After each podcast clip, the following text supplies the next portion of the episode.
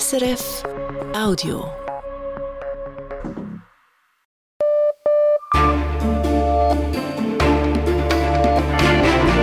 Radio SRF Echo der Zeit mit Ivan Lieberherr. Unsere Themen am Freitag, dem 12. Januar. Der Militärschlag gegen die Houthi-Rebellen in Jemen, weshalb er die Kämpfer wenig beeindruckt. Sie sind natürlich schon sehr auch ideologiegetrieben und sehen sich da einfach als Teil dieses Kampfes, sagt die Journalistin Gudrun Harrer. Wir fragen, welche Ziele die Houthis verfolgen und weshalb sich arabische Länder auffällig zurückhalten. Israel vor dem Internationalen Gerichtshof. Wir fragen, was der Genozidvorwurf in der israelischen Bevölkerung auslöst. Bestürzung, die Völkermordkonvention entstand unter dem Eindruck des Holocausts und jetzt steht hier Israel auf der Anklagebank wegen Völkermords. Das finden viele Israeli als eine völlige Umkehr der Realitäten, sagt die Journalistin Inga Rock. Die Parteileitung der Grünen, weshalb sich mögliche Nachfolgerinnen und Nachfolger von Balthasar Glättli noch zieren. Schließlich Rom, zwischen Vergangenheit und Zukunft. Wir lassen uns die ewige Stadt von einem Archäologen zeigen.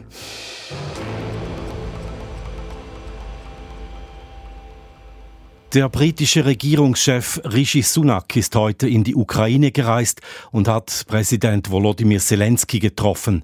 Dabei haben beide ein umfassendes Abkommen über die weitere Zusammenarbeit im Sicherheitsbereich unterschrieben. Konrad Muschk. Großbritannien habe feste Zusagen gegeben, die so lange gelten sollen, bis die Ukraine in die NATO aufgenommen werde, sagte Zelensky. Laut der britischen Regierung geht es unter anderem um die Zusammenarbeit der Geheimdienste sowie im Bereich Cybersicherheit, Rüstung und Ausbildung. Außerdem werde Großbritannien seine Militärhilfe für die Ukraine im laufenden Jahr auf 2,9 Milliarden Euro erhöhen, sagte Sunak. Zu dem Paket gehören neben Langstreckenraketen und Luftabwehrsystemen auch tausende Kampfdrohnen. Der ukrainische Präsident Volodymyr Zelensky hat mit der Schweizer Bundespräsidentin Viola Amherd telefoniert. Wie Zelensky in den sozialen Medien schreibt, hat er sich für die Schweizer Unterstützung für sein Land bedankt, so auch dafür, dass am Sonntag in Davos eine Ukraine-Konferenz abgehalten wird. Die Konferenz findet vor dem WEF statt, das am Montag beginnt. Auch Zelensky wird in Davos erwartet. Er soll am Dienstag eine Rede halten.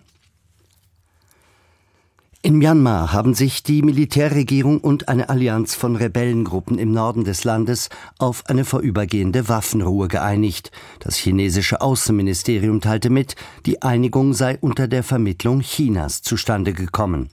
Die Militärregierung von Myanmar hat die Waffenruhe bestätigt. Sie hat nach einem Putsch vor knapp drei Jahren die Macht in dem südostasiatischen Land übernommen. Bewaffnete Rebellen kämpfen in Myanmar gegen Regierungstruppen. Kürzlich nahmen Rebellen im Norden an der Grenze zu China eine Stadt ein. In den USA ist bei einer Boeing 737 MAX vor einer Woche ein Teil des Rumpfs weggebrochen während des Flugs. Nun hat die US-amerikanische Luftfahrtbehörde angekündigt, dass sie den Flugzeughersteller stärker kontrollieren will. So wolle man prüfen, ob Boeing sich an die Qualitätsauflagen halte, teilt die Luftfahrtbehörde mit. Unter anderem will sie die Produktion des betroffenen Flugzeugtyps 737 MAX 9 kontrollieren, ebenso wie die Zulieferfirmen von Boeing. Nach dem Zwischenfall vor einer Woche hatte die Luftfahrtbehörde angeordnet, den Flugzeugtyp am Boden zu lassen. Bei der folgenden Überprüfung sind bei weiteren Maschinen lockere Teile festgestellt worden. In der Schweiz haben in den letzten sechs Monaten zwar weniger Menschen Radio gehört, wer das Radiogerät aber eingeschaltet hat, hat dann länger zugehört. Das zeigen die Nutzungszahlen für das zweite Semester 2023, welche die Firma Mediapuls erhebt. Konkret erreichte das Radio an einem durchschnittlichen Tag 72 Prozent der Menschen im Land. Im Vorjahr waren es noch 75 Prozent. Die durchschnittliche Hördauer stieg um drei Minuten auf 112. Die verschiedenen Radiosender von SRF erreichten einen Marktanteil von gut 51 Prozent. Im Ski-Weltcup hat es heute zwei Schweizer Podestplätze gegeben. Marco Odermatt wird im Super-G der Männer in Wengen Zweiter. Gewonnen hat das Rennen der Franzose Cyprien Sarrazin. Alexander Kilde aus Norwegen fährt auf Platz drei. Beim Super-G der Frauen in Zauchensee in Österreich fährt Lara Gut-Berami aufs Podest. Sie wird Dritte hinter der Österreicherin Cornelia Hütter und Kai Salier aus Norwegen. Die Börsendaten von 18.05 Uhr geliefert von SIX. Der Swiss Market Index schließt bei 11.226 Punkten. Das ist ein Plus von 0,7 Prozent. In New York fällt der Dow Jones Index um 0,5 Prozent. Der Euro wird zu 93 Rappen 43 gehandelt, der Dollar zu 85 Rappen 28. Und wie wird das Wochenendwetter, Konrad Muschk? Also, morgen gibt es zunächst viel Sonnenschein. Über dem Flachland hat es zunächst Nebel und Hochnebel mit einer Obergrenze bei 700 bis 900 Metern. Bis zum Nachmittag löst er sich vielerorts auf. Die Höchstwerte liegen morgen im Norden um 0 Grad, im Süden bei 7 Grad. Die Houthi-Rebellen in Jemen denken nicht daran aufzugeben. Das haben sie heute klargemacht. Sie wollen weiterhin Schiffe im Roten Meer angreifen, wenn diese mit Israel in Verbindung gebracht werden können. Trotz des Angriffs, den die USA und Großbritannien mit Verbündeten in der Nacht auf Freitag durchgeführt haben, auf Stellungen der Houthi. Über die Absichten der Houthi-Rebellen sprach ich mit der Journalistin Gudrun Harrer, einer Kennerin des Nahen Ostens und des Jemen. Ich habe sie gefragt, ob der Angriff der USA und Großbritannien die Rebellen denn nicht eingeschüchtert habe. Also ich glaube, es geht weniger um Einschüchterung, äh, sondern um die Frage, ob es wirklich den USA und den Briten gelungen ist, eben die militärischen Kapazitäten wirklich zu degradieren, so wie Sie behaupten. Das wird man sehen. Aber es war ganz bestimmt ein massiver Angriff von Seiten dieser US-geführten Koalition. Es wurden ja 60 Ziele getroffen in 16 verschiedenen Anlagen. Also das werden die Houthis schon spüren, äh, auch wenn sie hochgerüstet sind. Die Houthi-Rebellen werden vom Iran unterstützt. Wie sind Sie militärisch ausgerüstet? Können Sie der Koalition für den Schutz des Roten Meers etwas entgegenstellen? Naja, das hat man schon gesehen, dass sie wirklich Schaden anrichten können, auch wenn es keine Todesopfer auf Schiffen zu beklagen gab, aber der globale Handel ist wirklich getroffen. Das hat man ja gesehen, dass einige Unternehmen ihre Schifffahrt eben auf dieser unglaublich wichtigen Route für die Schiffe von Asien nach Europa eingestellt haben. Also das tut schon weh und das nehmen die USA schon ernst. Also das ist keine Kleinigkeit und sie sind vom Iran aufgerüstet, also das ist ganz klar, sie haben militärische iranische Unterstützung, aber man sollte schon auch nicht vergessen, dass die Houthis selbst schon auch Teile des alten jemenitischen Militärs hinter sich versammelt haben. Zum Beispiel der frühere Präsident Saleh, der 2012 zurückgetreten ist, ist ja später zu ihnen übergelaufen und hat da natürlich auch Kapazitäten mitgebracht. Zum Beispiel hat der Jemen immer ein absolut ernstzunehmendes Raketenprogramm gehabt. Die Houthis haben Bekanntheit erlangt als Bürgerkriegspartei im Jemen im Kampf gegen den Einfluss Saudi-Arabiens ein innerjemenitischer Krieg. Wie kam es dazu, dass die Rebellen sich nun gegen Israel wenden mit diesen Angriffen auf Schiffe im Roten Meer? Ja, es ist eine lange Geschichte und der Beginn der Houthis wurzelt wirklich tief in der jemenitischen Geschichte und sie waren am Anfang wirklich eine lokal begrenzte nordjemenitische Gruppe. Der Krieg der Houthis ab 2004 war gegen die Hauptstadt Sanaa. Von Anfang an gab es auch Grenzverletzungen an der saudischen Grenze.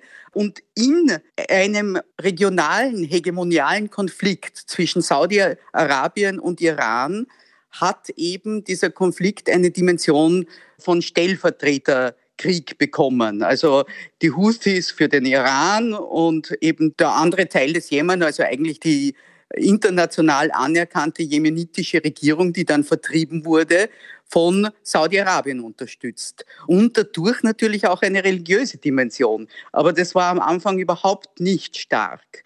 Und mit ihrem Kriegseintritt, Sie haben ja den Krieg erklärt nach dem 7. Oktober, haben sie wirklich eine globale Dimension bekommen, nicht wegen der Angriffe mit Drohnen und Raketen auf Israel, die es auch gegeben hat, sondern eben durch ihre Attacken im Roten Meer, die eben wirklich der globalen Ökonomie eben einfach wehtun. Wie wird dieser Kriegseintritt im Jemen selber beurteilt? Naja, ich meine, im Jemen selbst, also der Jemen ist ja zweigeteilt und in den Houthi kontrollierten Gebieten und auch in anderen jemenitischen Gebieten gehen die Menschen natürlich schon pro Hamas auch auf die Straße. Ne? Aber man muss dazu sagen, dass im Houthi-kontrollierten Teil es den Menschen einfach ganz, ganz miserabel schlecht geht. In Wirklichkeit haben die auch andere Probleme und äh, werden seit Jahren von Krankheiten und von Hunger heimgesucht und diese Gesellschaft und überhaupt dieser Staat, also dieser Pseudostaat, ist am Abgrund. Wenn die Houthis sich noch einer nationalen Aufgabe bewusst sind, dann ist es klar, dass sie auch der eigenen Bevölkerung nicht einen neuen Krieg mit äh, so einem Gegner wie den USA zumuten können. Welches Ziel verfolgen denn die Houthis, wenn sie den Schiffsverkehr auf einer der wichtigsten Wasserrouten der Welt zum Erliegen bringen, den Handel so zum Erliegen bringen? Ja, das ist eine gute Frage. Sie haben ja das Ziel eigentlich äh, teilweise erreicht. Also wirklich eine Schädigung des globalen Handels und natürlich diese Hoffnung hat sich nicht erfüllt, dass sich da die internationale Gemeinschaft immer mehr von der Unterstützung Israels distanziert. Das ist nicht passiert. Und man muss sagen, ja sogar im Gegenteil, auch innerhalb der Anti-Israel-Front haben die Houthis ja nicht unbedingt wirklich Unterstützung. Also Ägypten leidet unglaublich unter der Schwäche des Suezkanals. Also die verlieren dort Geld und sind ja selbst schon am Rande des wirtschaftlichen Zusammenbruchs. Auch Saudi-Arabien kann das nicht recht sein. Und man hat auch gesehen, am Mittwoch im UNO-Sicherheitsrat hat das neue Mitglied Algerien, die sind seit äh, Januar drinnen, also sich der Stimme enthalten bei einer Anti-Houthi-Resolution. Und äh, Algerien ist wirklich scharf gegen Israel. Also nicht einmal die haben im UNO-Sicherheitsrat den Houthis die Unterstützung gegeben. Und Russland und China, die diese Resolution verhindern hätten können, haben sich auch enthalten. Also vielleicht sind die Houthis in so einem ideologischen Wahn begriffen, dass sie das nicht wahrnehmen. Aber in Teheran, wo man noch genügend politisches Know-how hat, wird man das schon bemerken. Also dass da die Unterstützung der Welt nicht da ist. Die Nahostexpertin Gudrun Harrer. Sie schreibt unter anderem für die österreichische Zeitung Der Standard und sie ist Lehrbeauftragte an der Universität Wien für Politik des Nahen Ostens. Frau Harrer hat es gesagt, auffällig ruhig verhält sich die arabische Welt. Die meisten arabischen Staaten rufen zur Zurückhaltung auf und warnen vor einer weiteren Eskalation in der Region. Es gebe eine Kluft zwischen den von Iran unterstützten radikalen Milizen und dem Rest der arabischen Welt, analysiert unser Nahostkorrespondent Thomas Gutersohn. Zuallererst war es Saudi-Arabien, das alle Konfliktparteien zu Zurückhaltung aufrief, um eine weitere Eskalation des Krieges zu verhindern. Ins gleiche Horn stieß Ägypten. Besorgt über die neuesten Entwicklungen zeigten sich ebenfalls Jordanien und der Oman. Die irakische Regierung verurteilt zwar die Luftschläge in Jemen, macht aber gleichzeitig klar, dass ein freier Schiffsverkehr im Roten Meer notwendig sei. Diese Zurückhaltung kommt nicht von ungefähr und hat mit Eigeninteressen dieser Staaten zu tun. Allen voran Saudi-Arabien, das sich über Jahre einen erbitterten Kampf gegen die Houthi-Rebellen leistete. Kronprinz Mohammed bin Salman wird nicht unglücklich sein, wenn für einmal ein anderer die Rebellen im südlichen Nachbarland Jemen bekämpft. Zudem versucht das saudische Königshaus internationale Investitionen für seine Prestigeprojekte anzulocken. Eine geplante 500 Milliarden Dollar teure Zukunftsstadt in der saudischen Wüste wäre ebenfalls in Reichweite der Raketen der Houthi-Rebellen. Das saudische Königshaus vermeidet es also tunlichst, den Zorn der Houthi, aber auch der USA auf sich zu ziehen. Beides wäre schlecht fürs Geschäft. Auch Ägypten leidet unter dem Gazakrieg. Der Tourismus ist eingebrochen und die zahlreichen Attacken der Houthi auf Frachtschiffe im Roten Meer zwangen die Reedereien zum Umdisponieren. Ägyptens Einnahmen aus dem Verkehr im Suezkanal sind um 40 Prozent zurückgegangen. Dabei lief die ägyptische Wirtschaft schon vor den Angriffen der Hamas auf Israel am 7. Oktober schlecht. Der irakischen Regierung sind die Hände gebunden, denn sie steht klar unter iranischem Einfluss, ist aber nach wie vor auf Hilfsgelder aus den USA angewiesen. Das erklärt die Position Bagdads, sowohl die Luftschläge auf Jemen als auch die Angriffe der Houthi zu verurteilen. So bleibt den meisten arabischen Staaten nicht viel anderes übrig, als sich besorgt zu zeigen und vor einem Flächenbrand im Nahen Osten zu warnen, wie dies Jordanien etwa tut. Auch dieses Königreich hängt am Tropf westlicher Geldgeber. Diese Woche wurde ein Kredit des Internationalen Währungsfonds in der Höhe von 1,2 Milliarden Dollar gesprochen. Ein klarer Positionsbezug zugunsten der westlichen Nahostpolitik würde aber den Volkszorn auf das Königshaus lenken, über die Hälfte der jordanischen Bevölkerung ist palästinensischen Ursprungs. Die arabischen Führer sind also blockiert. Der konsequente ideologische Kampf für die palästinensische Sache ist schlecht für die Wirtschaft. Auf der anderen Seite wäre eine pro-amerikanische oder gar pro-israelische Position innenpolitischer Suizid. Aus der Reihe tanzt da vielleicht das Golfemirat Bahrain, das als einziger arabischer Staat die Luftschläge gegen die Houthi-Rebellen logistisch unterstützte. Bahrain kämpfte an Seiten Saudi-Arabiens gegen die Houthi und genießt dank einem Stützpunkt einer US-Marineeinheit besonderen Schutz. Den arabischen Regierungen geht es heute vornehmlich um wirtschaftliche Interessen. Der ideologische Kampf für die Palästinenser ist in den Hintergrund gerückt und ist deshalb fast ausschließlich zur Sache pro-iranischer Milizen geworden.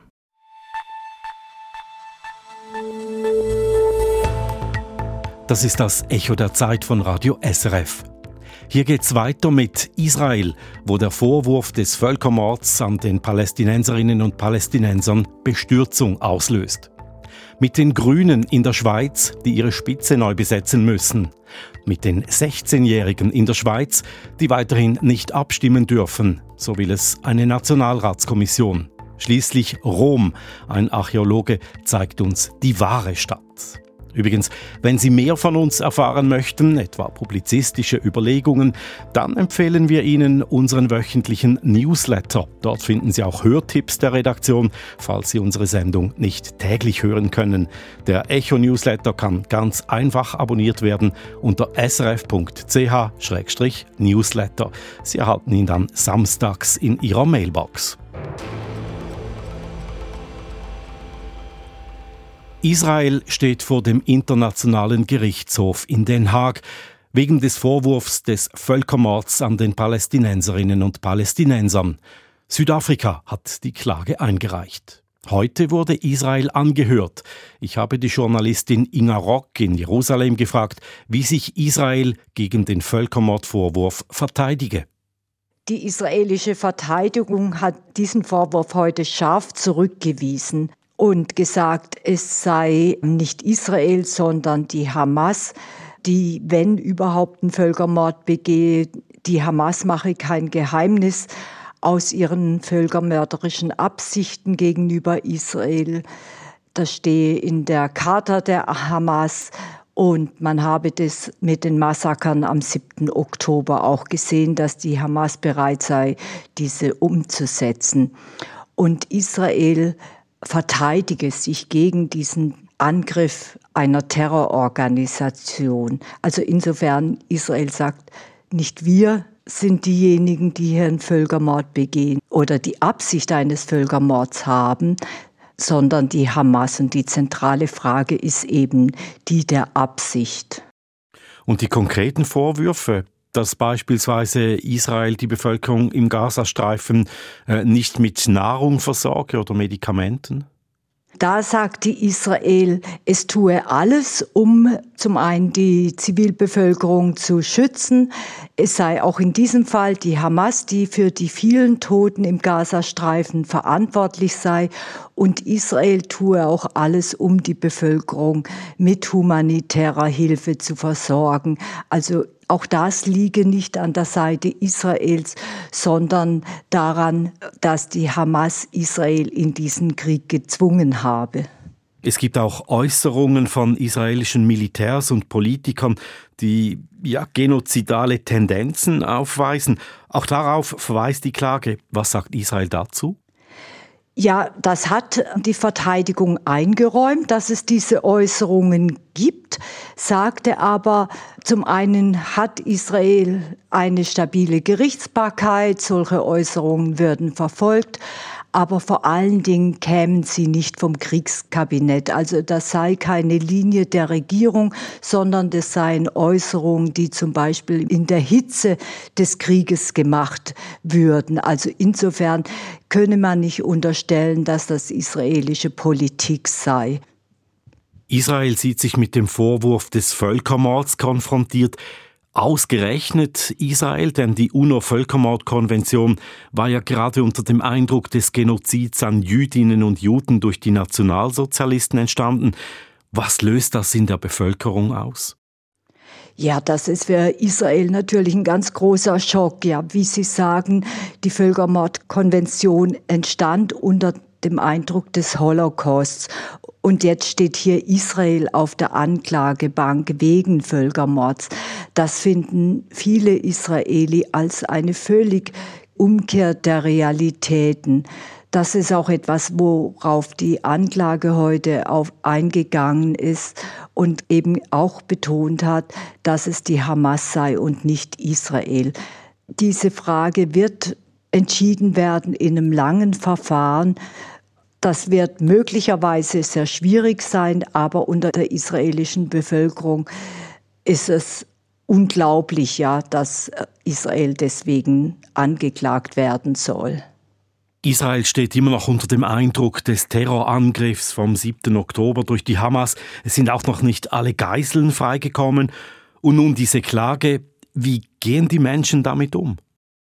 In der Öffentlichkeit wird diese Anklage zum Teil als eine Neuauflage der Ritualmordvorwürfe gegenüber Juden betrachtet und dann spielen die, die Tatsache der Geiseln und überhaupt die Massaker, die die Hamas verübt hat, eine große Rolle in der Öffentlichkeit. Es saßen heute auch Angehörigen der Geiseln. Es sind noch um die 136 Geiseln, die sich in der Gewalt der Hamas befinden, im Gerichtssaal.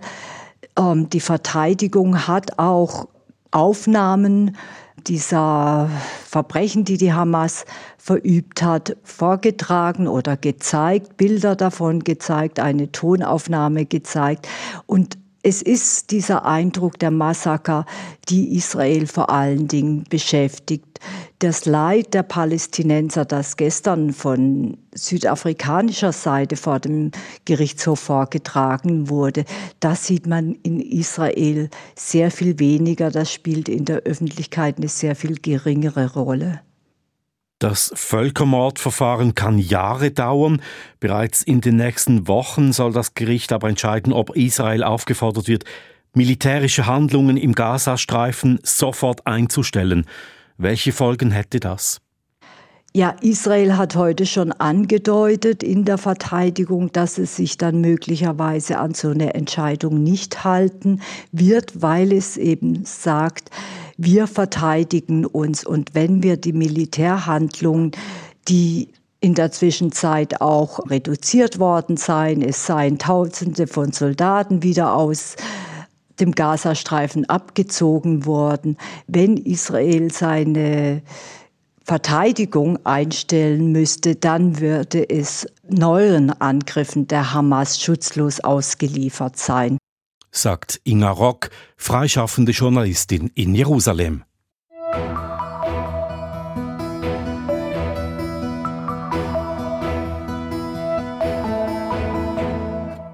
Die Grünen Schweiz suchen derzeit eine Nachfolge für ihren Parteipräsidenten Balthasar Glättli. Seit zwei Monaten ist bekannt, dass er im April abtritt und trotzdem halten sich mögliche Kandidierende zurück. Denn hinter den Kulissen werben viele Grüne intensiv um die abgewählte Genfer Ständerätin Lisa Mason. Inlandredaktor Matthias Strasser berichtet. Bis Anfang Februar können sich Grüne melden, die sich fürs Präsidium interessieren. Offiziell getan hat das bislang noch niemand. Ich prüfe, wahlweise intensiv, ernsthaft oder seriös, heißt es allenthalben, stellvertretend die Tessiner Nationalrätin Greta Gysin Ich überlege mir ernsthaft, ob das etwas für mich wäre und ich denke, dasselbe sollten alle Kolleginnen und Kollegen tun, zumindest die, die im Rat sind, sich fragen, ob sie vielleicht für dieses Amt zur Verfügung stehen würden, ob es der Partei dienen würde, wenn sie das Präsidium übernehmen würden. Weit verbreitet ist in der Partei der Wunsch nach einer Frau an der Spitze, mindestens als Teil eines Co-Präsidiums. Ebenfalls Gedanken machen sich Fraktionschefin Aline Trede aus Bern, die Zürcherin Marionna Schlatter oder Bundesratskandidat Gerhard André. Nicht wenige finden, die Westschweiz müsse eingebunden werden, denn ein relativ großer Teil der grünen Fraktion kommt aus der Westschweiz. Immer wieder genannt werden daher Nicola Walder aus Genf und, ob schon erst zwei Jahre Nationalrat, Raphael Maheim aus der Waadt. Beide sagen, der Job interessiere sie grundsätzlich. Und doch zögern beide.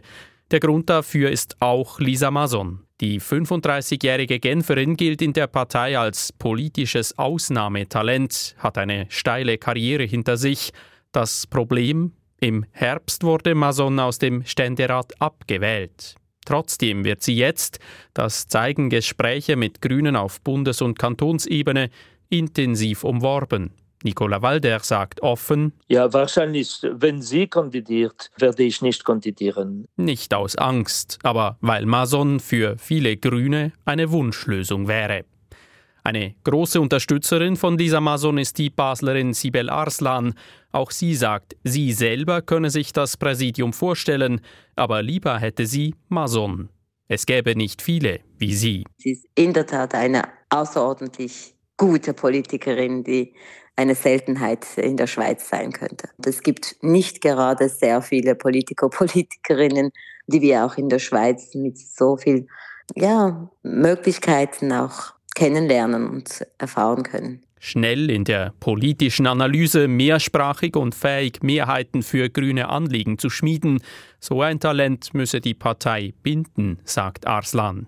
Eine Seltenheit wäre Mason allerdings, weil Parteipräsidentinnen ohne Mandat in Bern unüblich sind.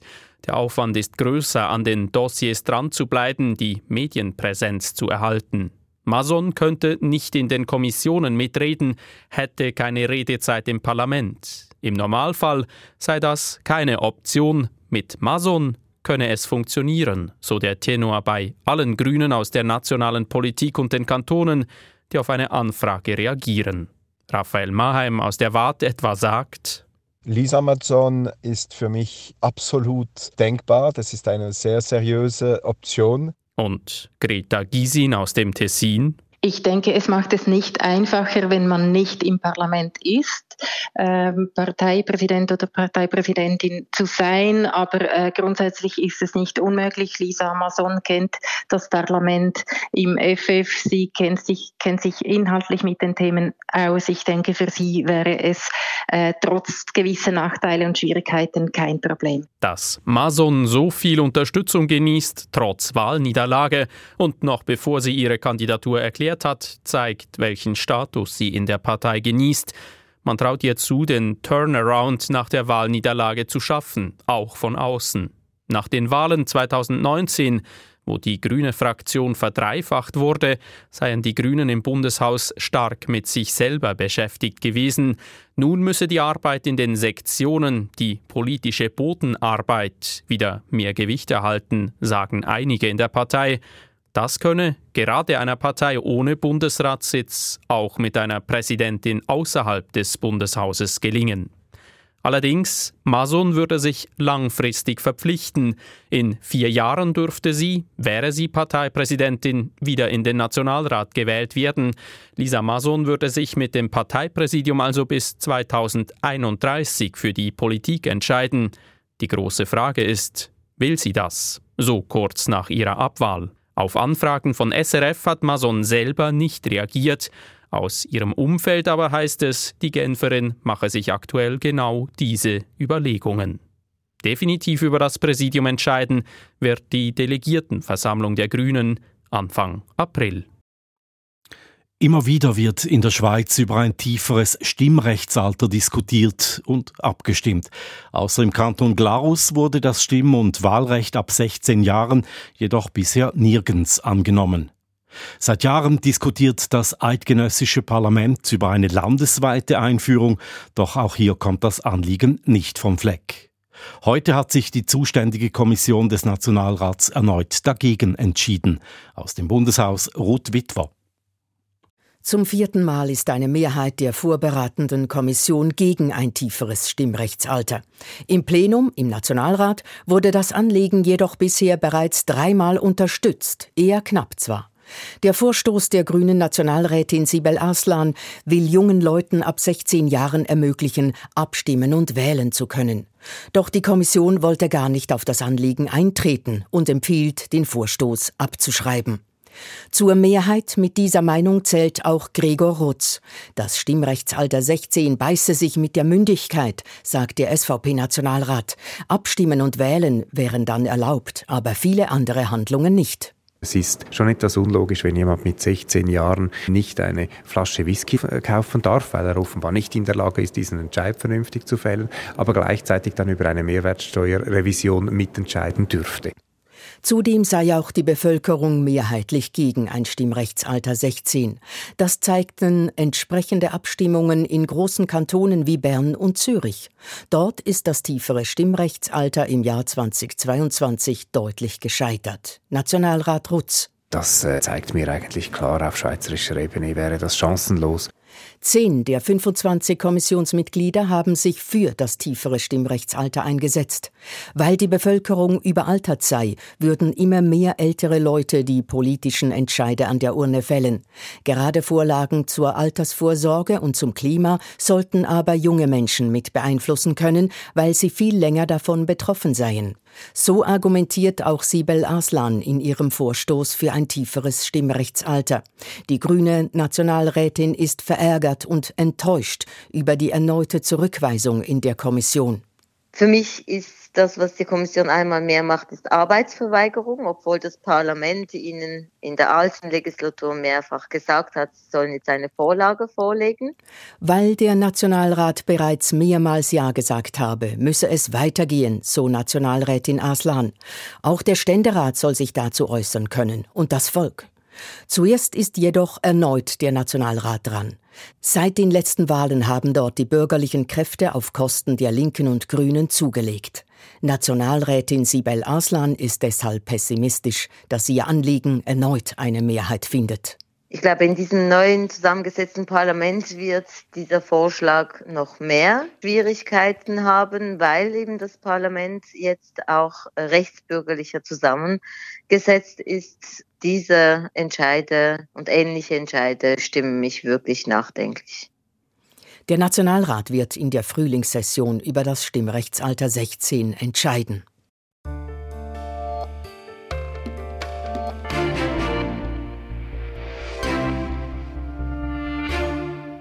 Rom lebt buchstäblich in und von der Vergangenheit, denkt man an die Millionen Besucherinnen und Besucher, die jedes Jahr in die italienische Hauptstadt reisen. Um Rom zu verstehen, muss man die Vergangenheit der Stadt kennen. Und wer kennt sie besser als ein Archäologe? Italien-Korrespondent Peter Vögeli hat eine Ikone unter den italienischen Archäologen besucht, den 86-jährigen Andrea Carandini, und sich das wahre Rom erklären lassen.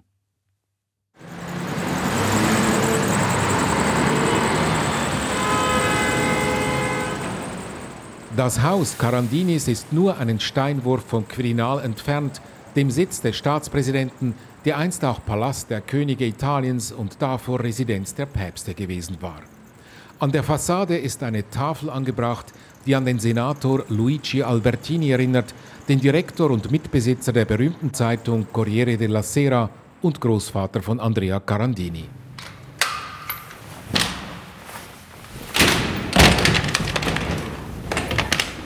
Der Lift stammt aus dem Jahr 1908. L'ascensore è stato inaugurato nel 1908. Era di un certo senatore Mengarini, che è quello che ha fatto la prima linea elettrica tra Roma e Tivoli. Sagt Andrea Carandini. Dieser sei von einem Senator Mengarini eingebaut worden, der auch die erste elektrische Eisenbahnlinie von Rom nach Tivoli 30 Kilometer weiter östlich gebaut habe. Nichts in Rom ohne Geschichte. Die Wohnung Carandinis ist riesig. Der Fußboden besteht aus dezent knarrendem Parkett, das sich unter vollen Bücherregalen zu biegen scheint. Wie man es erwartet. Andrea Carandini, heute 86 Jahre alt, ist eine Ikone unter den Archäologen Italiens. Er machte sich einen Namen bei Ausgrabungen, insbesondere in Rom. Er war einer der ersten seiner Zunft, die sich nicht nur für Paläste interessierten, sondern eine antike Müllkippe in Ostia vor den Toren Roms ausgrub. Rom mit seinen jährlich über 35 Millionen Touristinnen und Touristen lebt buchstäblich von seiner Vergangenheit. Und wer nicht in den Außenbezirken der Stadt wohnt, lebt in einer Postkarte, in einem Museum, finde ich. Carandini seufzt nachsichtig. Ma questo che lei dice è, è una cosa che non è esatta. Das stimme nicht ganz. Und dann wird er konkret. Das sei komplett falsch. È in buona compagnia lei, ma è una cosa profondamente sbagliata. Wir leben nicht in, sondern mit der Vergangenheit, sagt Carandini. Und überhaupt, noi non viviamo nella Roma antica, perché la Roma antica è 5 metri, più di 5 metri sotto l'attuale. Wir lebten nicht im antiken Rom, weil dieses mehr als fünf Meter unter dem heutigen Erdboden liege. È stata seppellita di volontà, con una grande azione, perché non si poteva im 12. Jahrhundert sei das antike Rom mit großer Tatkraft beerdigt worden, erklärt Carandini, und während er erläutert, was vor Hunderten von Jahren geschah, wird er von der Gegenwart gestört. Man habe nicht mehr in den Ruinen der Antike leben wollen, Rom sei zugedeckt und vergessen worden. Non si poteva vivere, non si poteva vivere fra le rovine e hanno coperto Roma. Roma è stata interamente dimenticata. Und warum gibt es praktisch keine große moderne Architektur im Zentrum Roms, die mit der Vergangenheit in einem Dialog steht? Roma Weil Rom einst Mittelpunkt der antiken Welt und geistiges Zentrum im Hochmittelalter und der Renaissance in den Jahrhunderten danach zu einer provinziellen Hauptstadt eines Kleinstaates geworden sei. è diventato una capitale provinciale di un piccolo stato. Rom lastet schwer auf einem, wenn man hier wohnt. Man spürt das bleierne Gewicht des Vatikans, nicht der Religion, sondern der Firma des Vatikanstaates. Die Kirchen sind groß und vergoldet und die Menschen klein. Es fehlt das Prickelnde von Mailand oder Neapel. Das habe seinen Grund, sagt Carandini. Rom sei von Il Generone dominiert worden, einer Bürokratenelite des Papstes und später des Staates. Es gebe kein unternehmerisches Bürgertum in Rom. Neapel, obwohl südlicher als Rom gelegen, sei viel europäischer, verströme den Geist einer Metropole des 18. Jahrhunderts. Ma a Napoli si respira la grande capitale. Die Zukunft Roms liege in den Erzählungen seiner Vergangenheit, sagt Archäologe Carandini, gerade weil es keine große Gegenwart habe. Il futuro di Roma è nel passato, cioè è nel racconto del passato. Rom sei keine zeitgenössische Stadt, aber man lebt hier so gut, dass man entsprechend wenig arbeitet. In questo Roma effettivamente non è una città contemporanea, però ci si vive così bene che si lavora poco. Der Archäologe Andrea Garandini im Beitrag von Peter Vögeli. Italien zwischen Nostalgie und Aufbruch, das ist auch Thema in unserer Sendung International. Dieses Wochenende am Radio und online unter srf.ch-audio oder auf jeder gängigen Podcast-Plattform. Von uns war's das, das Echo der Zeit vom Freitag, dem 12. Januar mit Redaktionsschluss um 18.39 Uhr. Verantwortlich für diese Ausgabe Lukas Schneider, für die Nachrichten Jan von Dobbel und am Mikrofon war Ivan Lieberherr. Das war ein Podcast von SRF.